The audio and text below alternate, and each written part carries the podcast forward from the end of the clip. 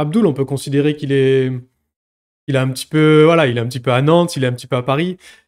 En poids léger, c'est le signe d'une signature imminente à l'UFC ou c'est plutôt le but d'aller combattre Damien pour la ceinture, euh, pour la ceinture des légers, Non. pardon?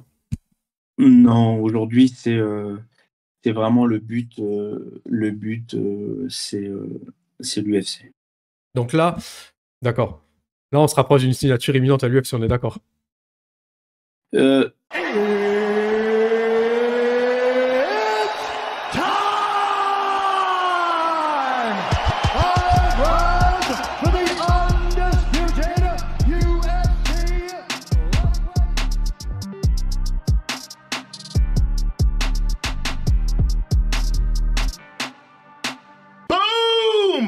Shot. Eh, salut tout le monde, c'est Nico. Soyez les bienvenus dans MMA Club Podcast. Aujourd'hui, c'est le cofondateur et PDG d'Ares Fighting qui est en ma compagnie, sans oublier la casquette de président du MMA Factory et si je ne dis pas de bêtises, directeur technique national de la Fédé européenne de Krav Maga.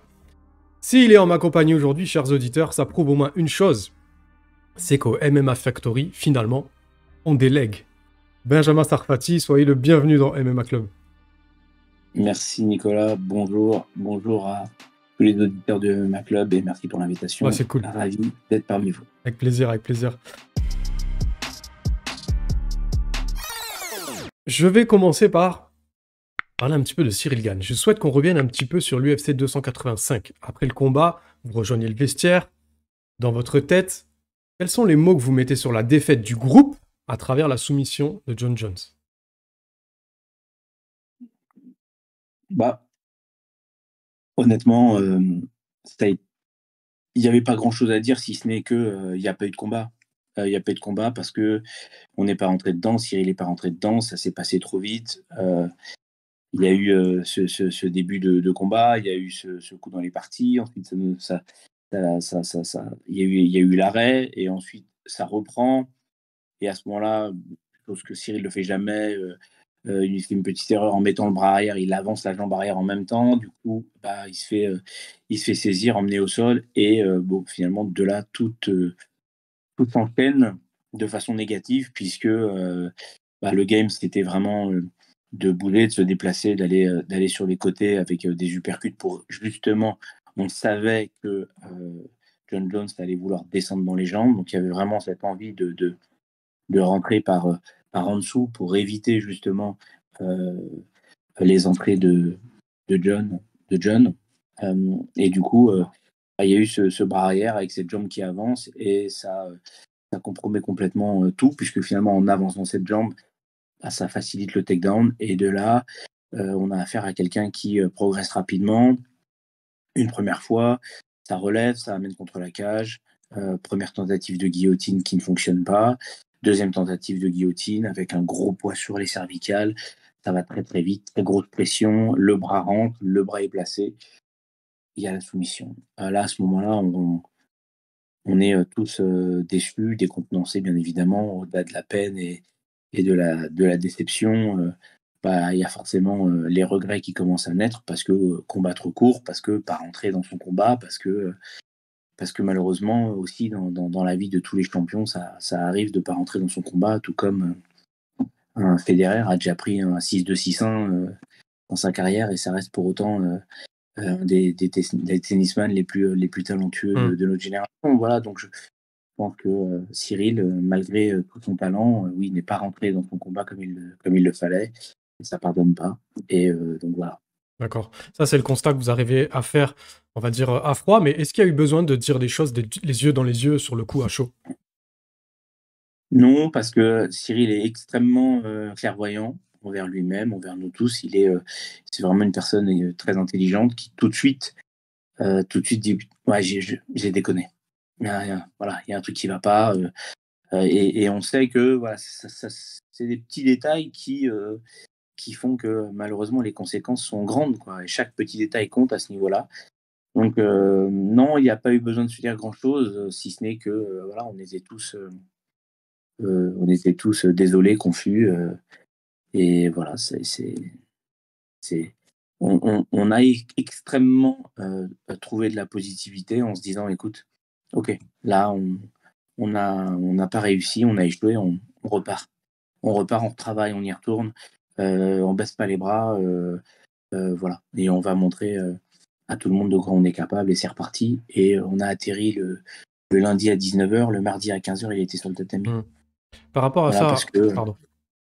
Parce que non, mais c'est une envie de travailler, c'est une envie de, de se dire bon bah ok, il y a des défaites, comme euh, ça peut ça peut arriver et ça arrive à beaucoup et même aux plus grands champions. Bah voilà, derrière des défaites, il faut savoir se remettre en question, savoir retravailler. Donc euh, on retravaille, on reprend le chemin de la salle, on reprend le chemin du travail et puis on, on rebondit quoi. D'accord. De toute façon, euh, se, se, se malmener psychologiquement ne sert à rien, euh, puisqu'on ne peut pas effacer ce qui est arrivé. Donc la seule chose à faire, c'est de trouver le positif, de se remettre au travail rapidement et tout de suite d'aller d'aller chercher l'échéance d'après. Et pour ça, Cyril est très fort, puisque euh, il a cette capacité, à, même si euh, sur le coup, il s'en veut, s'il n'est pas bien, s'il est déçu, bien évidemment, et nous tous, il a cette capacité à pas regarder derrière lui trop longtemps. Mm. Euh, ça, ça nous a tous pourris pendant deux trois jours. On se refaisait la scène, la scène, la scène, et puis très très vite, on passe devant et on regarde, euh, on regarde devant toi et on se dit ok, la prochaine échéance, on va, on va, euh, on va faire différemment et on va travailler encore et encore et encore.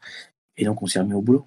D'accord. Par rapport justement un petit peu à, aux, critiques, il y a eu des choses qui ont été dites euh, très dures, avec beaucoup de, passion, des fois ça déborde. Il y a eu aussi des critiques pertinentes. Lesquelles sont celles où vous vous êtes dit, ça c'est vrai, on doit le remettre en cause?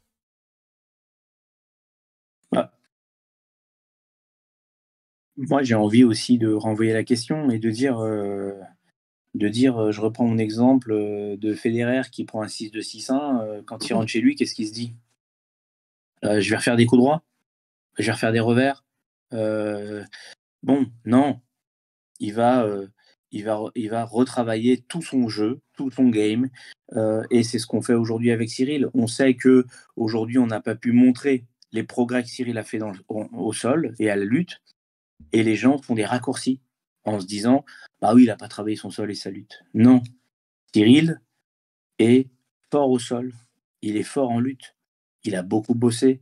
Il a quand même fait plusieurs soumissions dans sa carrière. C'est une personne qui sait faire. On est tombé sur un John Jones agressif, plus fort, qui nous a surpris. Il n'y a rien à dire. Il a gagné. Mais ne prenons pas des raccourcis. Mm. Donc, aujourd'hui, la vraie critique positive, c'est de se dire Ok, on, on, est, on a regardé, on n'est pas rentré dedans, on repart au boulot et on retravaille tout. On travaille beaucoup de sol, beaucoup de lutte, mais on continue à travailler son footwork, on continue à travailler euh, sa boxe, son coup d'œil, son jeu de jambes. On travaille tout. À ce niveau-là, de toute façon, il faut tout travailler. Mm. Absolument tout. Donc, je ne suis pas en train de dire qu'on ne se remet pas en question. On est tout le temps en train de se remettre en question. C'est, c'est le propre d'un, d'un coach, c'est de se remettre en question. Tout comme euh, euh, jusqu'à la veille du combat de John Jones, on re-regardait des vidéos pour voir si on n'avait rien manqué, rien loupé. Et pour autant, tu vois, on a pu manger euh, des, des- des- des dizaines et des dizaines d'heures de vidéos. Et puis voilà, c'est, un combat qu'on avait prédit comme ça, on avait anticipé ce qui allait se passer, on savait qu'il allait vouloir démarrer fort, on savait qu'il voudrait pas aller faire 5 rounds parce qu'il n'aurait probablement pas la caisse face à un Cyril qui allait pouvoir tenir plus longtemps. Donc on savait qu'il allait être agressif. On sait que nous, à l'inverse, Cyril, c'est plutôt un diesel. Il aime bien bouger, il aime bien se déplacer. On était prêt à ça. On, on avait prévenu Cyril que ça se passerait comme ça. Donc, si tu veux, c'est pas comme si on arrive euh, main dans les poches, on débarque et boum, on se fait soumettre, on rentre à la maison. Non, il y a eu du vrai boulot. Que je- aussi bien sur, sur l'anticipation de ce qui allait se passer, aussi bien sur la préparation de ce combat, aussi bien sur du travail en lutte, du travail au sol.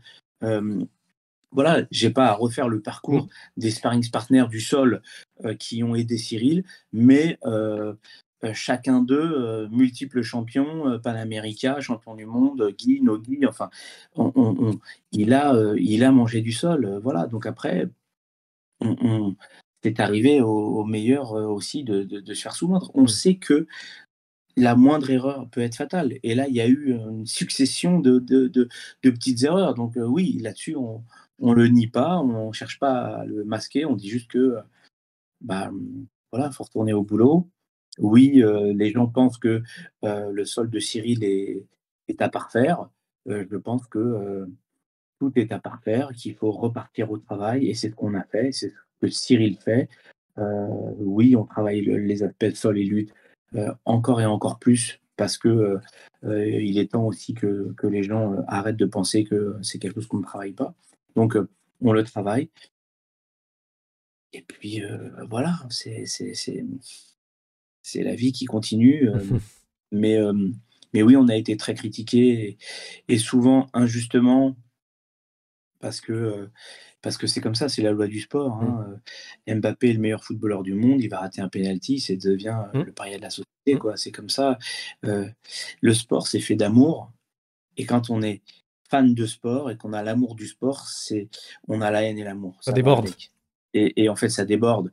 Euh, les, les- les propos de haine envers Cyril sont, à mon avis, des propos d'amour. Parce que finalement, quand on, quand on arrive à dire Ah, Mbappé, c'est pas possible, il est nul, il est machin, c'est parce qu'on l'aime tellement qu'on a envie qu'il réussisse. Moi, je pense quand même que euh, Cyril est une personne qui est extrêmement aimée en France, Mhm. extrêmement aimée dans le monde du MMA. Bien sûr, bah, il aura des détracteurs comme, comme tout le monde, c'est la loi du sport. Mais, euh, mais voilà, les gens sont frustrés, les gens sont déçus. Euh, les gens forcément critiquent parce qu'on a toujours critiqué dans tous les sports, on critique, c'est comme ça. Euh, mais pour autant, il faut remettre dans le contexte et ne pas oublier que euh, Cyril, c'est quand même pas le, le- le dernier né, quoi. Tu vois ce que je veux dire? C'est pas, c'est pas non plus un débutant. C'est quelqu'un qui a un vrai background, c'est quelqu'un qui a vraiment bossé, c'est quelqu'un qui, qui progresse très très vite. Ah, on en a encore de la marge de progression et tant mieux. Ce serait euh, désolant si on était à son maximum. Donc on a une grosse marge de progression, oui, encore plus sur la partie sol et lutte, mais euh, ne croyez pas qu'on a pris ce combat à la rigolade, ne croyez pas que ce combat n'a pas été euh, sérieusement euh, pris à bras le corps et, et tout a été fait. Voilà. John Jones a été plus fort, meilleur, agressif, au bon moment. il a profité et exploité les erreurs et, et c'est comme ça. Euh, humainement, je reviens rapidement par rapport à ce que vous disiez, les critiques, tout ça. Donc là, je parle humainement. Vous, vous êtes assez discret sur ce qui vous traverse. Pour prendre un exemple, Fernand Lopez, il est un petit peu plus expressif. Quand un entraîneur, il s'expose, il s'exprime, il prend l'attention et il prend la pression négative, ça laisse son combattant avoir un peu d'air, avoir un environnement un peu positif. Donc c'est bien aussi. Ça, ça a son côté un petit peu négatif, mais il y a aussi des bons côtés. Là, c'est un petit peu explosé dans les médias, comme on disait tout à l'heure. Dans King and Junji, Fernand, il a abordé, il a, il a hum, commencé à parler de la prépa mentale pour coach. Est-ce que ça traduit que vous en souffrez quand même euh, et que vous vous sentez un petit peu en manque d'outils par rapport à certaines virulences? Honnêtement, je, je pense que c'est euh, quelque chose qu'aujourd'hui Fernand gère bien. Il Mhm. faut être honnête, euh, ça fait des années qu'il est au devant de la scène, ça fait des années que malheureusement il prend des tacles dans tous les sens, ça fait des années qu'il est euh, malmené, chahuté, euh, et aujourd'hui il a le recul, l'expérience pour pouvoir euh, gérer, euh, absorber, sans euh, trop non plus que ça prenne, euh, ça prenne trop d'ampleur et que ça l'affecte lui ou que ça affecte son entourage bien que parfois euh, ça affecte quoi qu'il arrive, hein, parce qu'il y a quand même euh, des propos des fois d'une telle violence que forcément ça, ça, touche et ça blesse.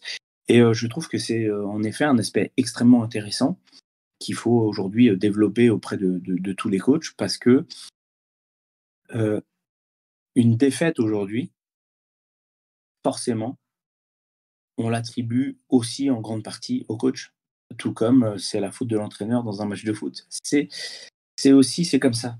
Et, et donc, il faut pas oublier que c'est un collectif. Donc la défaite, on la prend tous. C'est pas euh, que Cyril, c'est nous tous. Ok, on a tous notre part de responsabilité certainement.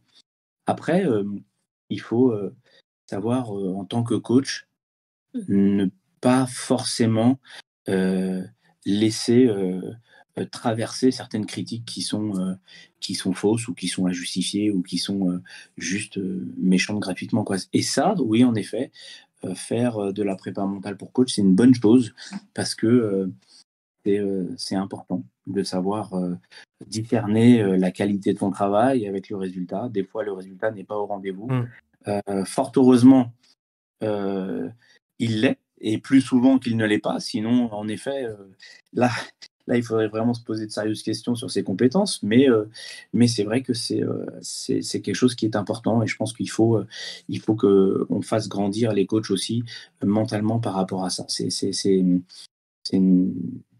quelque chose qu'on sous-estime, mais sur une carrière de coach, quand on a fait euh, euh, 15, 20, 30, 50, ou qu'on a accompagné une centaine de combattants, Des fois, on a une succession où il y a des défaites et c'est vrai que on, on se remet beaucoup en question, on est beaucoup critiqué et c'est difficile euh, parce que euh, bah, on commence vraiment à se remettre en question, à se dire mince, je suis pas bon, je suis mauvais, qu'est-ce qui se passe?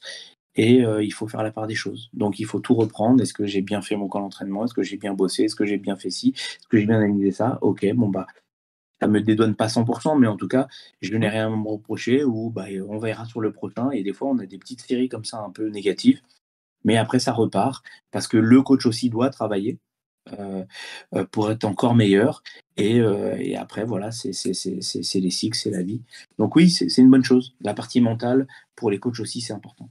Ça, C'est assez récent que dans l'ensemble, euh, au MMA Factory, vous avez pris conscience qu'il fallait s'appuyer de cette aide-là ou ça fait longtemps et puis il n'y avait pas vraiment d'élément déclencheur jusque-là Et là, il y a eu un, un dé- un élément déclencheur? Non, alors, nous, ça fait très longtemps qu'on travaille avec des préparateurs mentaux. Ça fait vraiment longtemps, aussi Mais bien pour coach, les, euh, pardon. Alors, beaucoup plus pour les combattants Hmm. à la base. Euh, alors, beaucoup de nos coachs étaient des combattants, Hmm. donc du coup, ils sont quand même habitués à cette gymnastique. Euh, mais c'est vrai que euh, c'est un peu plus récent qu'on on commence aussi à tourner les coachs vers ce type de, de préparation mentale. C'est c'est important. Mais, et puis, il faut pas oublier que le coach aussi a de la pression. hein. Plus euh, on arrive dans des organisations élevées, la pression monte, euh, on est regardé et on sait qu'on est jugé aussi en partie. Donc, euh, euh, c'est, euh, c'est, c'est- il faut aussi que le coach puisse avoir la, la, la, la force mentale de, euh, de subir euh, la préparation, de subir un peu aussi les projecteurs, de subir les critiques et, euh, et quand il y a des fêtes aussi, de, de, de, de savoir euh, l'encaisser. Donc, euh, oui, c'est, assez récent, mais euh, euh, j'en suis content qu'on mette ça en place. C'est très, euh, c'est très important. Ouais, c'est cool. C'est une, bonne, euh, c'est une bonne chose. Alors, je voudrais aborder un petit peu les récentes communications, formes de communication qu'il y a eu un petit peu autour de vous. Euh, votre nom, il est ressorti deux fois la semaine dernière. Mika Lebou, dans le podcast AB Show, et, après, quand Carla Mousseau, en interview chez Pugila, il vous cite en parlant d'échanges en message privé. Encore une fois, que ce soit vrai ou pas, personne ne vous saute dessus. Comment expliquez-vous justement, par rapport à ce qu'on disait tout à l'heure, que Fernand soit un fusil permanent et pas vous? Alors, je donne un, c'est l'exemple, hein, Fernand, c'est pas j'appuie pas sur Fernand, mais c'est pour euh, vraiment faire la différence de polarité qu'il y a. Comment vous analysez ça? Quand vous, on vous laisse tranquille Déjà, pu- pour, euh, recontextualiser, et, et, c'est vrai que moi, j'ai toujours été quelqu'un d'assez discret, aussi bien sur les réseaux. Euh, et c'est vrai que euh, Fernand incarne, de par son passif, de par le fait qu'il est aussi dans les précurseurs, de par le fait qu'il soit connu dans le milieu et, plus connu que moi dans le milieu du MMA. Du coup, c'est vrai que c'est tout le temps lui qui, qui, qui a les prises de parole et qui euh, s'impose comme la figure euh, publique euh, entre nous. Voilà. Moi, ça me va bien. C'est vrai que c'est le, beau rôle un peu plus planqué. Mais euh, c'est vrai que dernièrement, moi, ça m'a beaucoup peiné parce que les réseaux ont été extrêmement mensongers.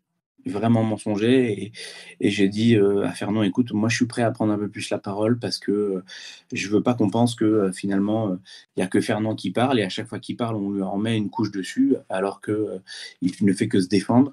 Donc pourquoi est-ce que euh, tout le monde aurait le droit de l'attaquer? Euh, souvent en plus euh, à tort ou bien en- par des mensonges. Euh, pourquoi euh, lui n'aurait pas le droit de, de répondre? Et c'est vrai que euh, bah, euh, ces derniers temps, on constate un peu qu'il est euh, un peu seul contre tous.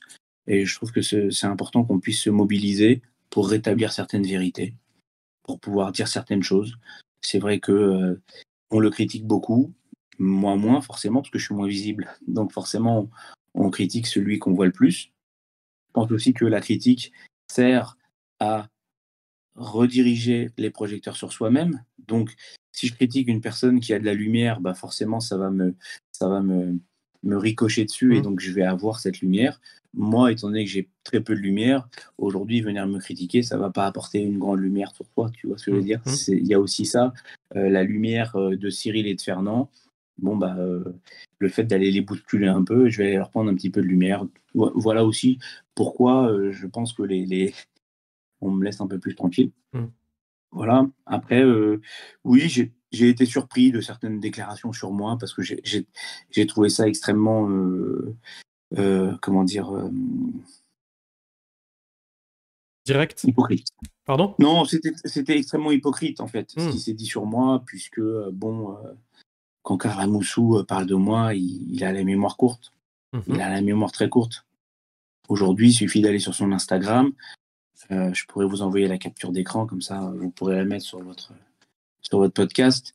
Où finalement, euh, lors de la ceinture du Cage Warrior, il ne manque pas de remercier euh, ses coachs, euh, Picot et Benjamin Sarfati, qui lui ont été euh, d'une aide précieuse et qui ont contribué à sa grande victoire. Donc, il oublie que j'étais dans son coin, il oublie que j'ai fortement contribué à sa victoire au Cage Warrior. Donc aujourd'hui, il peut pas se permettre de me faire passer pour quelqu'un qui qui connaît pas le métier. C'était déjà il y a quelques années. Donc voilà, il faut. euh, il- je ne demande pas des éloges. Hmm. Je dis juste que il faut pas avoir la mémoire courte. Euh, oui, je viens du Krav Maga. Oui, j'ai pas de palmarès en MMA. Mais je pense aujourd'hui qu'une personne qui fait son travail, contrairement à Monsieur Tarabdi, qui euh, a priori se, se- se veut être journaliste consultant, mais qui a oublié de faire ses devoirs, puisqu'un journaliste doit faire ce que vous avez fait, c'est-à-dire vous renseigner sur qui je suis, quel est mon parcours, quel est mon background. Aujourd'hui, euh, quand on parle de moi comme un personnage, euh, bah, c'est bien qu'on sache définir qui est ce personnage, et c'est vrai que c'est dommage de ne pas enquêter avant de prendre la parole et de dire que euh, Benjamin Sarfati n'a rien à faire dans un coin, par exemple. Bah, Benjamin Sarfati, à ma toute petite échelle, aujourd'hui, c'est c'est quand même 30 ans d'arts martiaux, euh, que ce soit euh, du Krav Maga, 10 ans de kickboxing, 10 ans de jiu brésilien, ceinture marron du jiu brésilien, c'est euh, euh, des diplômes, des BPGEPS, euh, c'est euh, des DIF, euh, c'est une préparation sur un Master 2 de la performance euh, aujourd'hui, c'est euh, presque 100 combattants que j'ai accompagnés euh, dans ma petite carrière de coach. Euh, une ceinture que j'ai été gagnée avec euh, Damien Lapillus, une ceinture que j'ai justement gagnée avec Mm. Carla Moussou, une autre avec Common Day, une autre avec euh, Thibault Larcher, c'est euh, Anthony Dizzy, c'est Samir Fedin, c'est des dizaines de grands combattants que j'ai accompagnés. C'est être coach pour Cyril Gann sur son combat de Junior Dos Santos. Donc, je pense qu'aujourd'hui, je trouve ça un peu culotté de sa part de venir dire Benjamin Sarfati, qu'est-ce qu'il fait dans le coin? Mhm. Déjà, c'est il avait bien fait ses devoirs, mais a priori, je pense qu'il faudrait euh, qu'il change de métier parce que journaliste non plus, c'est pas fait pour lui. S'il avait bien fait ses devoirs, il se serait rendu compte que je pense que je suis légitime aujourd'hui euh, à pouvoir euh, diriger un camp d'entraînement, à pouvoir donner des conseils, à pouvoir être dans un coin. Ça, c'est. Et puis, s'il avait encore mieux fait ses devoirs, il aurait su que dans le coin, il n'y avait pas en effet Redamet Bush, mais il y avait Devonte Jones, qui est un- juste une pointure dans le sol, et que donc euh, voilà, c'était l'un ou l'autre, et qu'il y avait bien une personne euh, issue du sol avec nous dans le corner. Mais ça encore, étant donné que il, il- il est euh, ignorant sur ça, il, il- voilà, il prend des, il prend la parole avec euh, beaucoup de beaucoup d'ignorance. Bref, ce n'était pas le débat. Tout ça pour dire que oui, je suis moins mis en avant sur les réseaux. Moi, ça ne me gêne pas, ça me va très bien. Je suis du coup moins critiqué. Tant mieux. Euh, mais euh, ça n'empêche que je fais corps avec mon, mon ami et mon associé. Aujourd'hui, Fernand euh, fait quand même un travail formidable. Et on peut le critiquer, tout comme on peut critiquer Deschamps quand il perd un match. Mais Mhm. aujourd'hui, Deschamps a gagné la Coupe du Monde, a gagné la Coupe d'Europe. Bon, bah, Fernand Lopez a amené Cyril Gann à la ceinture deux fois. On a gagné une fois la ceinture intérimaire, on a perdu deux fois la ceinture. Il a amené Francis Ngannou à la ceinture, il a amené Taylor Lapillus à l'UFC, Michael Lebou à l'UFC, Alan Bodo à l'UFC, Cyril Gann à l'UFC, Nassourdine Mavov à l'UFC, William Gomis à l'UFC. Bon, il a managé euh, Véronica Macedo, euh, Yann Couté là-bas. Je pense qu'aujourd'hui, on peut pas, euh, on peut pas continuer à tirer comme ça dans les pattes Mm. d'une personne qui a fait autant de choses, quoi. Euh, vous voyez, c'est ça que je trouve vraiment déplorable, c'est de dire bon, on peut critiquer, mais juste euh, qui a fait la même chose en France aujourd'hui? Mm. Qui l'a fait? Personne. Donc critiquer c'est bien, mais personne ne l'a fait. Et même dans le monde, il y en a pas tant que ça qui l'ont fait. Donc euh, voilà, il faut euh, un petit peu euh, se rappeler l'histoire avant de, avant d'être trop, critique, oui, mais il faut pas être non plus irrespectueux. Quoi. Il y a des choses qu'il faut faut pas oublier. Euh, ok, c'est une réponse bien complète. Toujours en termes de communication un petit peu autour de vous. Je vais pas creuser, creuser, creuser, mais je vais quand même revenir vite fait sur ce petit passage. Euh, toujours par rapport à Mika et à Bichot, dans le récent épisode, ils ont invité le président du MMAGP, Abdel Kaznadji, avec en gros titre C'est moi qui ai lancé Ares. Ça vous a fait quoi ces déclarations? Ça m'a fait sourire. Ça m'a fait sourire parce que, pas à la base, enfin, même aujourd'hui, moi, Abdel, c'est quelqu'un que j'aime bien. Je, le trouve sympathique. ce- je trouve sympathique. On a eu un, on, on a eu euh, les montagnes russes hein, quand euh, Michael Lebou, euh, justement, euh, Tarabi et, et, et, et d'autres personnes ont quitté le Factory. Ils sont partis euh, chez Hobby Fight. Et donc au début, c'était un peu la guéguerre avec Abdel. Et puis finalement, ils ont quitté à leur tour Hobby Fight. Donc voilà, et à ce moment-là, Abdel, on a commencé à se rabibocher où, et euh, on se rendait compte que bah, voilà, on était tous les deux victimes de départs, d'arrivées, et que des fois on est content, moins content, des fois des départs euh, justifiés, moins justifiés, faits euh, avec, euh, avec euh, bienveillance ou plutôt avec trahison, enfin peu importe. Et donc du coup, on s'est rapprochés comme ça, et puis on est devenu, on est devenu copains, amis. Et puis il a, il a lancé le MMAGP. On a commencé à bosser ensemble. Il a pris quelques athlètes à nous, et puis il nous a invités à venir assister à ses combats. Et euh, voilà, ça s'est très bien passé. Maintenant, Abdel, tu peux pas dire une chose pareille.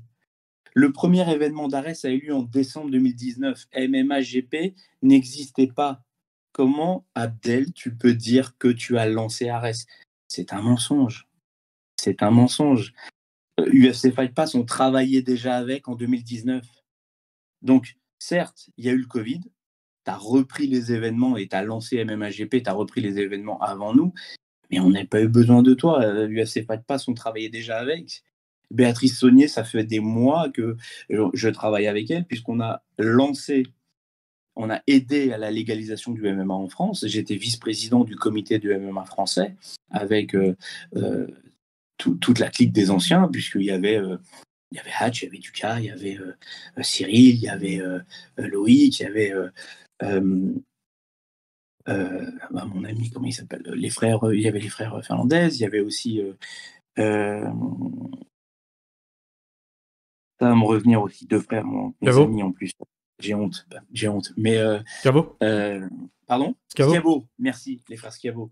Euh, bon, on a travaillé avec Béatrice, on s'est vu euh, peut-être euh, une, à deux fois par mois, on s'est appelé euh, quasiment toutes les semaines. Tu peux pas te dire que tu m'as présenté Béatrice, quoi. Faut arrêter. Enfin, bon, ça c'est un vrai mensonge. Pour le coup, Abdel, je t'aime beaucoup. On, voilà, mais ça c'est un mensonge. La seule chose où, et, et ça c'est la vérité, je ne suis pas là pour cacher les vérités, mon fournisseur de canvas me plante cinq semaines avant. Il me plante. Mais je travaille déjà avec quelqu'un puisque j'ai déjà fait un événement.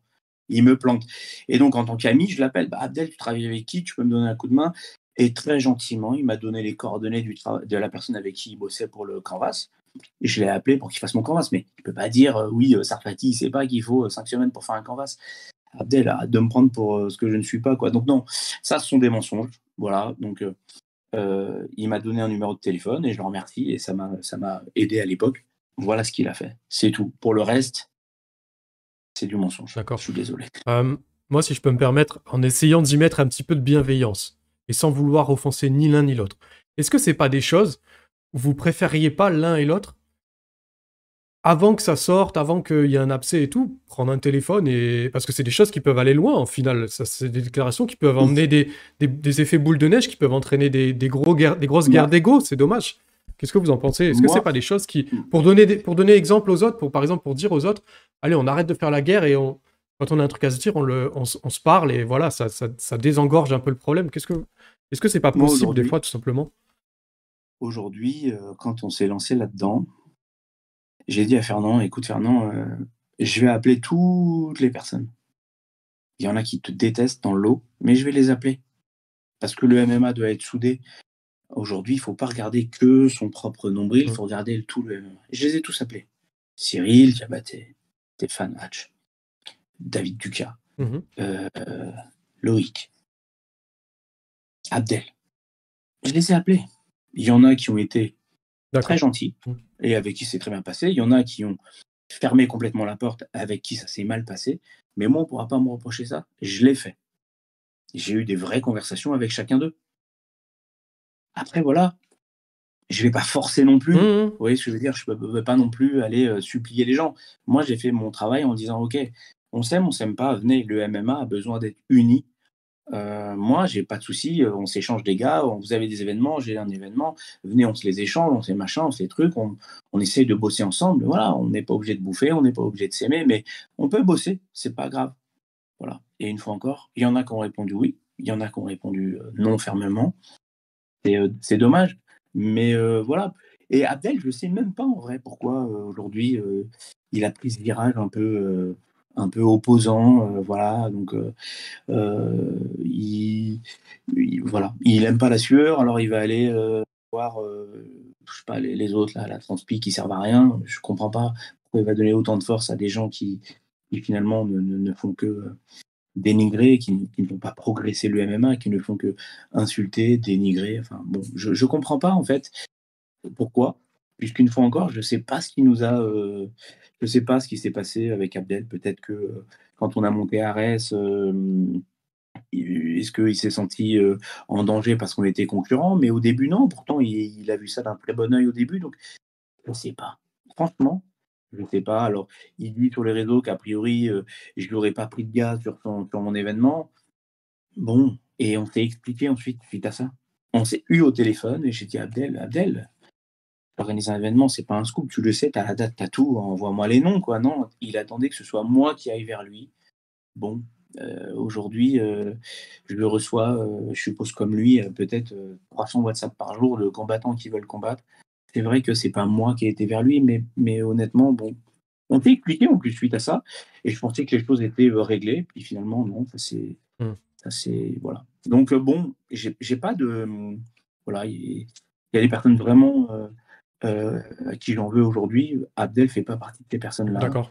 Mais c'est bien de le dire. il- Juste sauf quand il raconte des mensonges, Hmm. quoi, là où j'ai un petit sourire parce que ça me fait rire. Je pense que ça le fera rire quand il verra cette interview parce qu'il sait que j'ai raison dans ce que je dis. Mais euh, voilà, c'est pas. euh, voilà, c'est. Hmm. Abdel, si tu m'entends, on s'appelle avec plaisir, il n'y a pas de problème. J'ouvre et je referme rapidement une petite parenthèse parce que je veux pas donner trop de lumière là-dessus, mais disons que je me sens un petit peu, je peux éventuellement me sentir un petit peu concerné par rapport à ce qui s'est passé avec le média Pugilat euh, en conférence de presse post-fight Ares 13. Euh, ce qui était attractif, c'est qu'un journaliste ou un média puisse poser des questions, puisse susciter du débat. Euh, pas vraiment ce qui s'est dit, c'est pas ce qui m'intéresse vraiment, mais là, ce qui m'intéresse, c'est est-ce qu'il s'est fait vraiment notifier qu'il n'était plus le bienvenu en conférence de presse Ares pour son mode de communication? Euh, Si oui, moi j'ai peur qu'à l'avenir, les médias n'osent plus prétendre à exprimer leurs divergences d'opinion. Qu'est-ce que vous en pensez? Non, aujourd'hui, en fait, c'est. bon, bah, il a voulu, une fois encore, prendre la- Comment on fait pour avoir de la lumière Bon, On essaie de faire un buzz, on essaie de faire quelque chose, on essaie de pousser. Ce qu'il faut comprendre, c'est qu'aujourd'hui, sur une conf de presse, et on n'a pas euh, la prétention d'inventer les choses, donc on se calque sur ce que font les, les, les, les, les plus, euh, les plus expérimentés euh, et ceux qui font mieux que nous déjà, donc à l'UFC et partout ailleurs, dans le foot, partout. Qu'est-ce qui se passe? Il se passe qu'il y a une conférence de presse, il y a un temps de parole, on pose une question, et puis il y a une attachée de presse qui euh, donne la parole à chacun. Bon, quand on revient deux, trois fois avec les mêmes questions, au bout d'un moment, c'est vrai que c'est agaçant parce que bah, faut comprendre qu'il y a plein de gens, qu'il faut donner la parole à tout le monde, qu'on a donné une réponse. Elle te satisfait, elle te satisfait pas. Au bout d'un moment, de toute façon, c'est comme ça, on, passe à d'autres questions. Ça, faut l'accepter, c'est la règle du jeu, c'est la conférence de presse.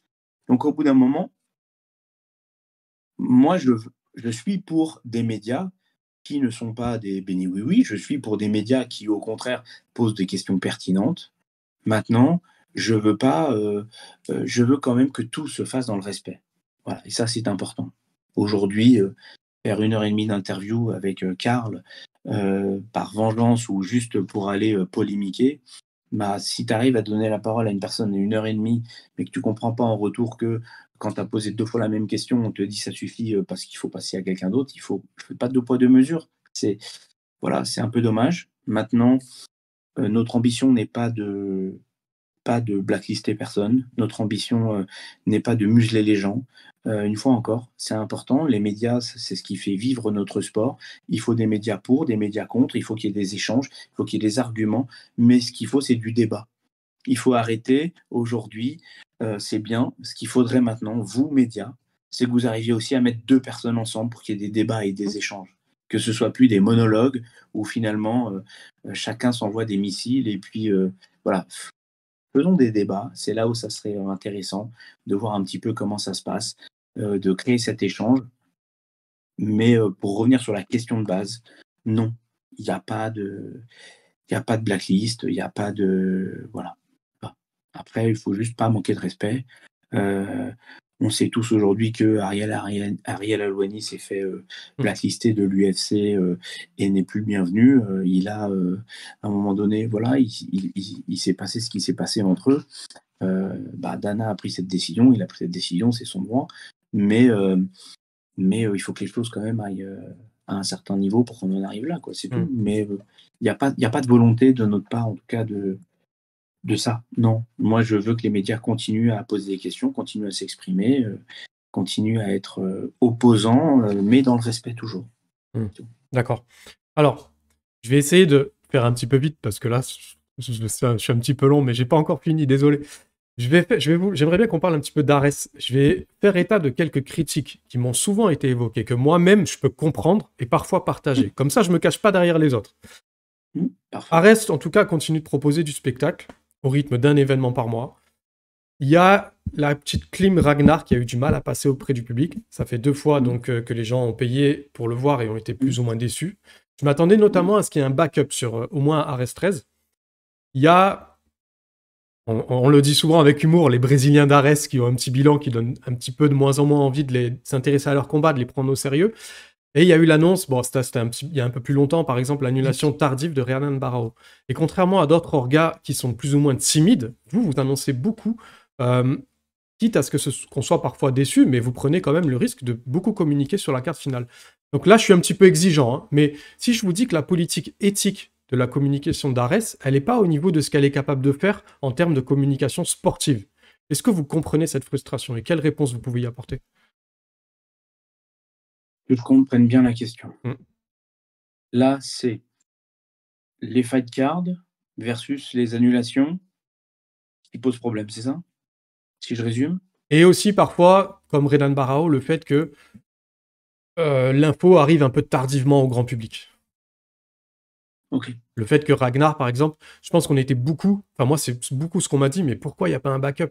Parce que plus ou moins les gens s'attendaient à ce qu'il y ait un problème avec Daniel Lantier. Déjà, il y a plusieurs points. Point numéro un, malheureusement, dans notre sport, des annulations, il y en a eu, il y en a et il y en aura. Mhm. Euh, et et, euh, c'est la loi de notre sport. C'est comme ça. Et c'est comme, euh, je reprends l'exemple du foot, il y a des gars qui sont blessés et qui finalement quittent la feuille de match le jour du match. Et malheureusement, c'est la loi du sport et on pourra rarement faire autrement. Après, il faut comprendre, c'est que on ne peut pas toujours remplacer tout le monde. Pourquoi? Parce qu'il faut tenir compte des règles de la fédération. Donc aujourd'hui, euh, Ragnar étant euh, débutant pro, il lui fallait quelqu'un qui avait entre euh, 0 et 4 combats. Mhm.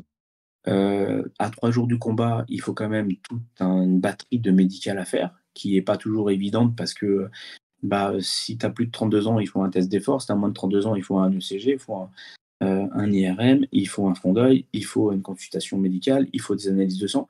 Donc, il y a aussi ça aussi qu'il faut prendre en compte. Et puis, il y a aussi euh, le fait que bah, on se, le combattant aussi, lui-même, euh, a aussi le droit de, de, de dire bah, moi, je me suis préparé pour une personne, ça fait des mois que je travaille pour une personne, que je l'analyse, ça fait des mois que je fais de l'analyse vidéo, que je m'entraîne, que je fais ce qu'il faut. D'un coup, on me change l'adversaire.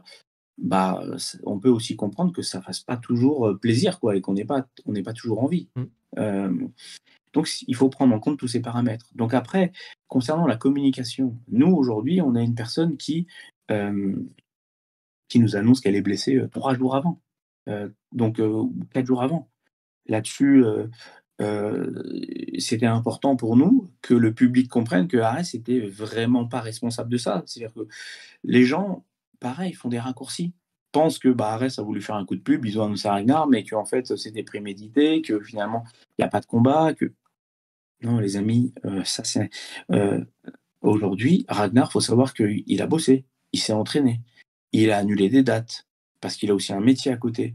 Ça lui a coûté euh, beaucoup d'argent, ce camp d'entraînement. Mm. Il a fait beaucoup de kilomètres, il a beaucoup voyagé. Et donc, euh, parce qu'il il faisait euh, 150 bornes à chaque fois pour venir s'entraîner. C'est quelqu'un qui a fait des vrais sacrifices. Donc, il a eu la déception, il a eu envie en- de remotiver son adversaire pour qu'il vienne faire ce combat parce que vraiment, il avait envie de le faire. Et je le dis, il avait envie de le faire. Très, très envie. Euh, on n'a pas été en mesure de trouver un remplaçant euh, qui rentrait dans toutes les cases, aussi bien euh, avec euh, tout ce que ça comporte, le médical, le machin, le ci, le ça, le poids, le tout, dans un délai de trois jours. Et On puis le- pu. Style aussi. voilà, on en est désolé. Maintenant, ce qu'il faut comprendre, c'est que on ne peut pas rematcher tout de suite Ragnar parce qu'il a dû reprendre aussi sa vie professionnelle, Oui, parce qu'il a besoin de rentrer des sous, il a besoin de, de, de vaquer à ses propres occupations. Et donc voilà, donc euh, c'est un cycle qui, euh, qui, malheureusement euh, euh, nous, ramène, euh, nous ramène à plus tard. C'est euh, euh, beaucoup de frustration pour le public, mais pour nous aussi. Et vraiment pour tout le monde. Et ça, il faut, faut bien comprendre que là-dessus, on, on n'est pas responsable de ça, quoi. Et on en souffre euh, autant que le public quand on a une annulation. quoi. C'est vraiment. Voilà. Donc après, les communications sont tardives parce que ne croyez pas. Soit on le, on le, on le sait tard, donc on communique tardivement, soit on communique tardivement parce qu'on cherche des solutions avant de communiquer. D'accord. Et quand vous Donc, dites. euh, euh, Pardon, oui. Ouais, non, non, c'est bon. Euh, à plus tard, c'est quoi C'est quand pour Ragnar? Là, on va repasser, je pense, sur la, la- la deuxième partie de l'année. Là, il a besoin de, de retravailler. Il, a, il, a, il avait beaucoup d'engagement. Il a dû Mm. mettre en, en suspens beaucoup de choses. Donc euh, là, il, il a besoin de, de, de, de faire ses engagements euh, professionnels, des films et des tournages et des spectacles et tout ce qu'il a à faire. Et donc, on repartira sur la deuxième partie d'année où euh, on va réengager la partie combat, qui est un souhait de sa part. Donc, il veut vraiment le faire et donc il- je sais qu'il va le faire. Et il avait vraiment bien bossé. Et il va rebosser et euh, il, va, il va vous surprendre. Parfait. Alors, je vous rassure, j'ai bientôt fini. Il y a énormément d'athlètes au MMA Factory qui sont engagés à RS et je trouve ça normal, je trouve ça bien. Il y a pas mal de noms qui arrivent en plus lancés comme des fusées. Je pense à hum, Youssouf Binaté, il y a Abou, il y a Tourpal Younusov, Vlad Goutou par exemple. Comment allez-vous faire pour leur proposer des combats, des combats très attractifs avec cette règle des 10 combats et comment vous allez gérer les ceintures s'il y a trop de factoriens pour une seule ceinture? Quelle est la vision qui est managériale par rapport à ça? Bah, déjà, aujourd'hui, euh, la fédération semble, semble aujourd'hui à l'écoute pour un assouplissement euh, de cette règle-là, ce qui est une très bonne chose. Donc ça, déjà, on va pouvoir euh, enfin avoir des confrontations euh, qui ne, ne seront pas forcément dans le respect de cette règle, mais qui seront des confrontations qui seront analysées par la fédération et ils pourront juger ou pas de la pertinence de cette opposition. Donc ça, c'est une très bonne chose. Euh, et euh, je les en remercie pour ça parce que c'était important. Deuxième point, euh, aujourd'hui, euh, au niveau de l'affrontement au sein des factoriens, il va se passer euh, ce qui se passe dans beaucoup de salles, même aux États-Unis. Euh, on va euh, éviter qu'ils s'affrontent parce que c'est- jamais bon. Mais si à un moment donné c'est pour une ceinture, si à un moment donné c'est pour un changement de carrière, si à un moment donné il y a un enjeu qui est là, de la même façon que ça s'est déjà fait et que ça se pratique déjà outre-Atlantique, la question se posera de se dire ok, est-ce qu'on est capable aujourd'hui de faire deux camps d'entraînement, la salle, euh, deux horaires différents avec euh, deux, deux, deux- deux- teams de coachs, deux teams de combattants qui vont s'entraîner et euh, qui s'affronteront. C'est pas encore au goût du jour, mais en tout cas, on, on- on commence à travailler les esprits sur ça Mm. parce que euh, Ça va arriver.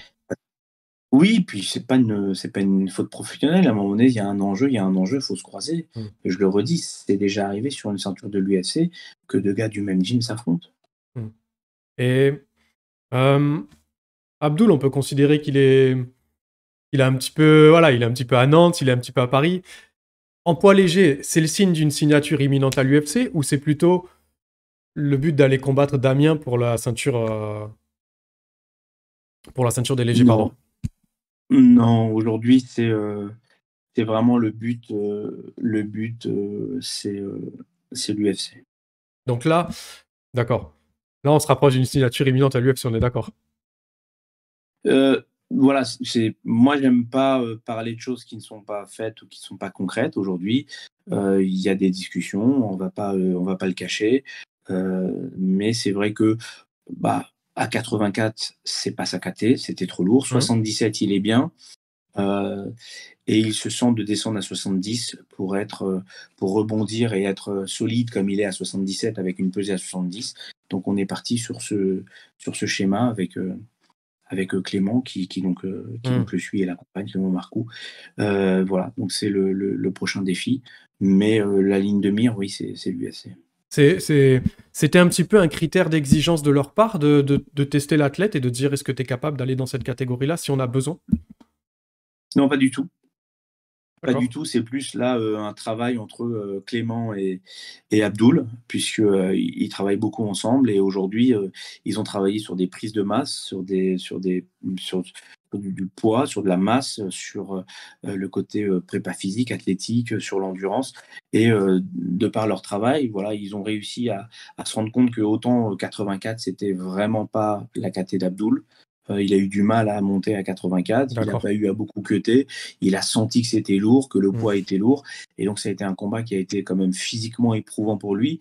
Euh, 77, il est bien, mais euh, il se rend compte qu'il arrive, euh, il arrive finalement à, Mm. à, à- à descendre et à jongler, et que euh, pourquoi pas, euh, pourquoi pas aller à 70. Donc euh, non, c'est c'est pas un souhait de l'UFC, c'est plus euh, des dialogues entre euh, le préparateur physique et l'athlète et, et comment il se sent physiquement et euh, un choix directionnel d'aller vers cette catégorie. D'accord. Allez, une dernière chose. Je réitère une question que je vous ai déjà posée l'été dernier quand je vous ai vu à Paris.